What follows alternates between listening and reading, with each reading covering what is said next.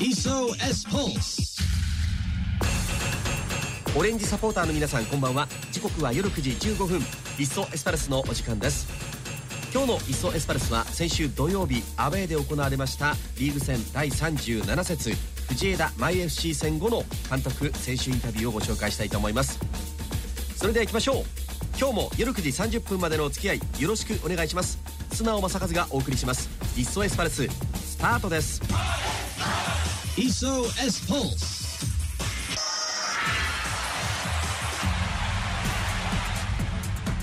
リッソエスパルス。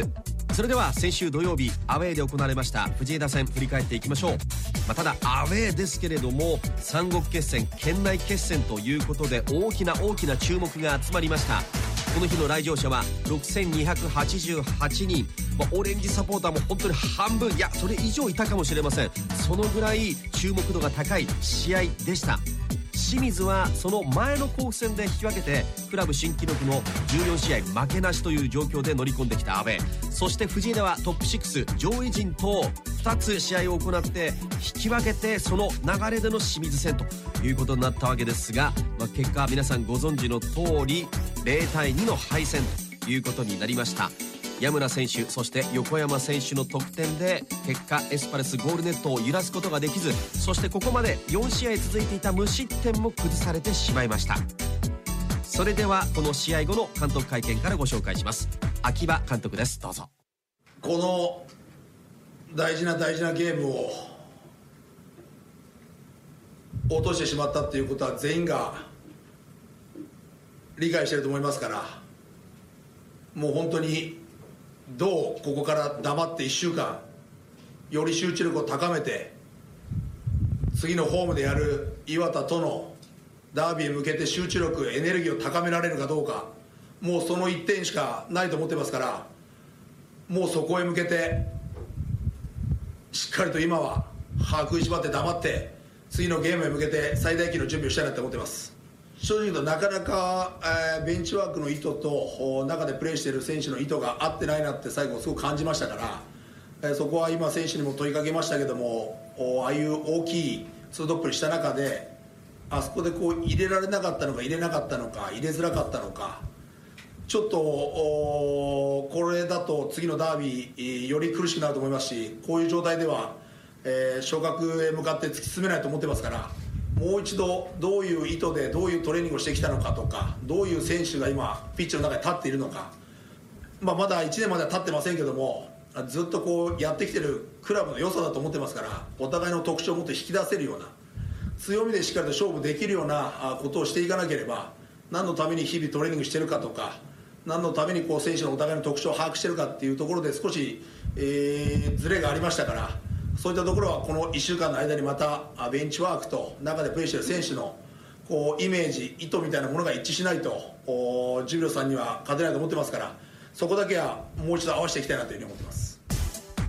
この日はいつものように4バック4231のシステムでスタートした清水、まあ後半に折り返して3バックに変えました、まあこれはいつもの形だったりしますが、まあさらにここからオセフン選手を投入して2トップにしてみたり鈴木義則選手と吉田豊選手を変える交代させて、まあチームの活性化を図りました、まあこの辺りベンチが動いていったわけですがこのベンチの意図とそして選手のイメージが噛み合わなかった試合だったのかなということでしょうかね。さあそれではこの辺り選手はどう思っていたのかこの日の先発出場乾選手にもお話を伺いました。まずは試合の感想から聞いています。どうぞ。うーん。まあもう本当情けないの一言ですし自分たちのミスで、えーああなったので、まあ、決めきれないのもそうですし失点のところもね2失点ともまあ自分たちのミスからですけどまあでもうーんまあ今までね十分助けて後ろは助けてくれてたので、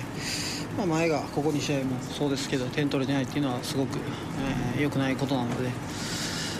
うん前の選手がしっかり先に先制点取れることがやっぱ一番だと思いますしそれをできてないっていうところが、あのー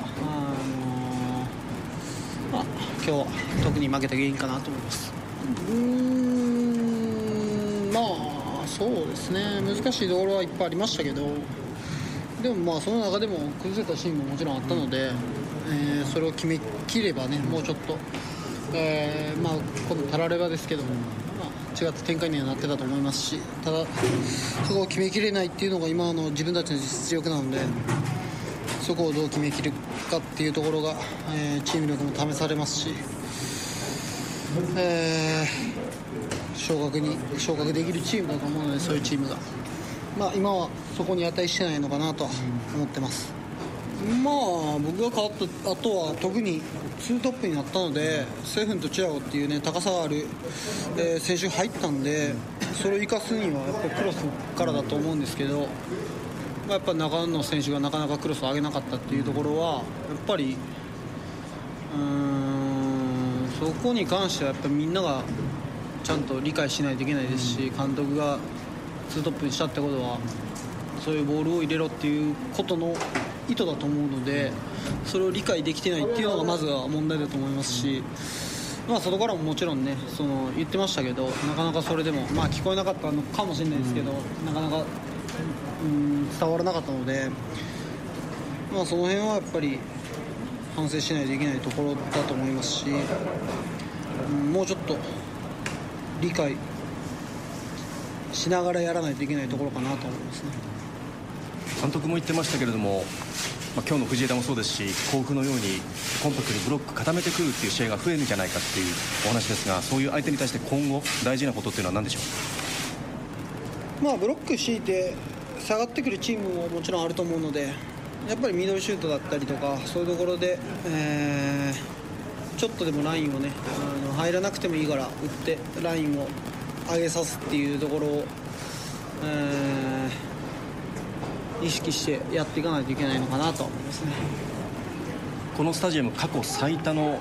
お客さんが今日は来たわけですけれども、オレンジサポーターに向けて今思うことはいかがですか？まあ本当に申し訳ないとしか言いようがないですし、まあ、これでまたねあの明日ジュビロがやって順位も変わるかもしれないですけど、まあ、次勝って、えーもう本当に今日の悔しさとか、うんまあ、そういうものを、うんまあ、リベンジじゃないですけどしっかり勝つことで喜びたいなと思います。このインタビューを聞いている翌日にジュビロ磐田試合を行いまして勝利をして勝ち点3を積み上げました、まあ結果としてリーグの順位が清水と磐田ひっくり返って2位が磐田3位が清水という現在状況ですでは続いて選手インタビュー先発メンバーの白崎陽平選手です。どうぞ。まあ相手結構前からハイプレッシャー来てて前半自分たちもチャンスになりそうな場面はありましたけど、まあ、後半、まあ、相手に決められてまあ、なかなか相手の守備をうまく攻略できなかったかなていうゲームそうですね、まあ、締めてる中でまあ、それでも中をこう崩そうとして、まあ、引っかかって失い方が悪かったりとか、まあ、全体的に失い方悪かったし、まあ、切り替えも遅かったし、まあ、藤枝の方がそういう攻守の切り替えとか、まあ、そういったところで出てたかなと思います。まあ、もちろん個でどうこうするっていう部分もそうですけどやっぱチームとして、ま、意図的にどういうふうに崩していくかっていうところは、まあ、より精度とバリエーションは求められるかなと思います、まあ、今日もなかなか、ねそういう自分たちが意図して崩す場面がなかったんで、まあ、本当に今まではこう難しい試合でしたけどゼロでこうやる時間をできるだけ伸ばしてで、まあ、自分たちが、まあ、ワンチャンスを仕留めたりとか点を取るっていう形があったんですけど、まあ、やっぱ今日みたいにやっぱ先に失点してってなるとやっぱより試合は難しくなるし、まあ、そういった中でも自分たちがこじ開ける力をつけなきゃいけないし、まあ、失点とか、まあ、ピンチのなんていうんですか、ね、受け方っていうのは改善しないといけないかなと思います。まあ、本当に大きい大きく変えることはもうできないんで、まあ、この時期だし、まあ、自分たちがやってきたことを信じてやることと、まあ、あとはそれでもやっぱりこう本質的な部分で足りないところっていうのもあったんで、まあ、そこはやっぱり練習から厳しくお互い求めていかないと、まあ、いけないかなと思います。はい。もう最終節までカウントダウンが始まっている状況の中次の岩田戦までにどのように立て直しを図ることができるのか注目です。続いては先発メンバー3試合ぶりに試合復帰となりましたホナウド選手のインタビューです。どうぞ3試合ぶりの試合出場になりましたけれども今終わって感想いかがですか É, foi um jogo difícil, né? Um clássico. É, a gente sabia que tinha, ia ter dificuldade. A equipe deles. Clássico é diferente, né? A equipe deles correu muito, foram, foram muito dedicados. Enfim, é, agora eu ergui a cabeça, que a gente tem o júbilo, né? Talvez. Todos os jogos são muito importantes, mas talvez o jogo mais importante do ano. E eu me senti bem, né? Descansei um pouquinho no final ali, faz parte, mas estou bem. Descansar agora. まあ、そうですね、非常に難しい試合でしたし、え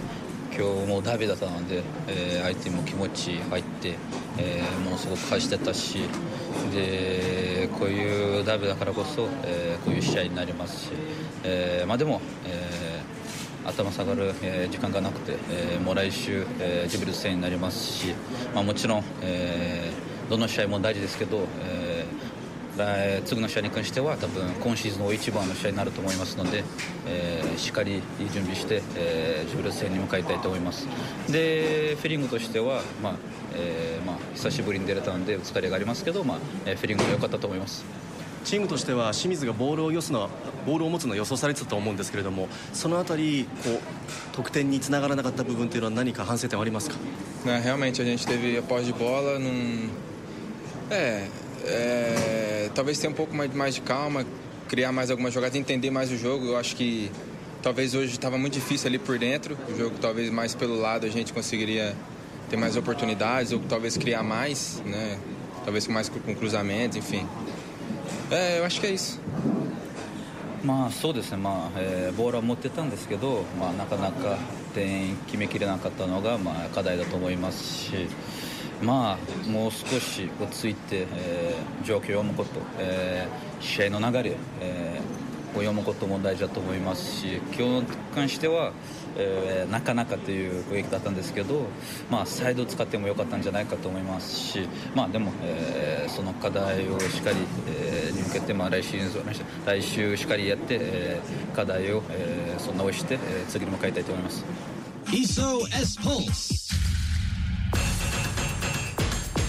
この日もホナウド選手要所要所でしっかりと守備そして攻撃に絡む動きを見せていたんですけれどもさあこれは次節岩田戦につなげてそして勝利貢献してもらいたいなと思います。改めて清水エスパルス今順位は3位ということになります。2位の岩田とのポイント差は1ポイント。直接対決となります三国決戦。ジュビロ岩田戦は明日土曜日ホームアイスタで行われます。たくさんのオレンジサポーターがいらっしゃると思います。ぜひチーム選手に声援で後押しをしていただきたいと思います。それでは今日はこの辺りで素直正和がお送りしてきました「いっそエスパルス」また来週。